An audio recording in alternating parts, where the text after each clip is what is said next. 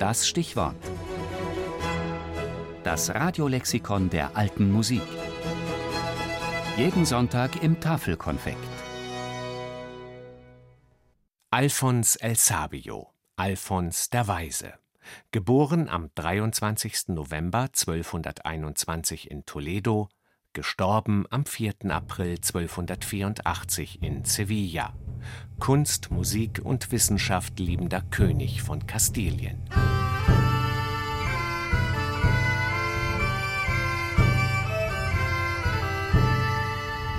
Als König war Alfons X. von Kastilien und Leon eine ziemliche Katastrophe. Den Beinamen der Weise errang er sich sicher nicht für seine desolate Wirtschafts- und Kriegspolitik.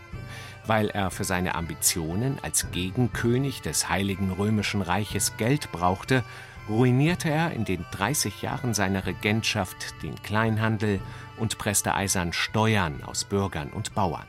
Er zettelte diverse, nicht immer siegreiche Kriege an, und als er bei der Erbfolge seinen Sohn überging und sein Reich zugunsten der Enkel teilen wollte, wurde er kurzerhand entthront. Alfons starb zwei Jahre später einsam als Flüchtling in Sevilla.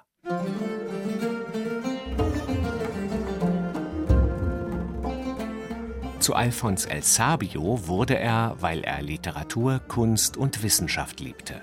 So brachte er seinem Königreich ein beständiges Rechtssystem. Er ließ die Bibel und Urkunden in die Landessprache übersetzen und sorgte so dafür, dass das Kastilische später als Spanisch zur Weltsprache wurde. In der von ihm begründeten Übersetzerschule in Toledo arbeiteten jüdische, christliche und muslimische Gelehrte gemeinsam daran, arabische und jüdische Texte zu Mathematik, Philosophie und Astronomie dem christlichen Europa zugänglich zu machen. Deshalb wurde sogar ein Mondkrater nach Alfons benannt.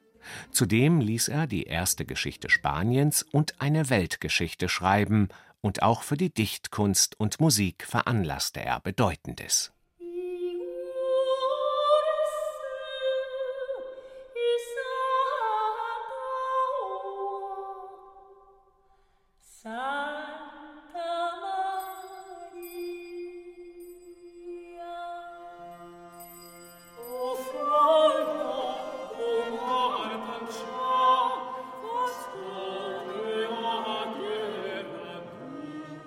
Unsterblich machte sich Alfons der Weise mit den Cantigas de Santa Maria.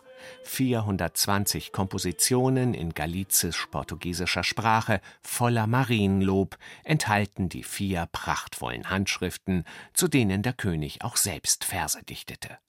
Die Lieder über die heilige Maria enthalten sorgfältige Notationen und wurden in Kirchen und bei Prozessionen ebenso gesungen und getanzt wie in Wirtshäusern. Die schönen Miniaturen lassen nicht nur viel Alltagsleben im 13. Jahrhundert erahnen, sondern sie zeigen auch Spielleute und Musiker aus vielen Ländern und Kulturen.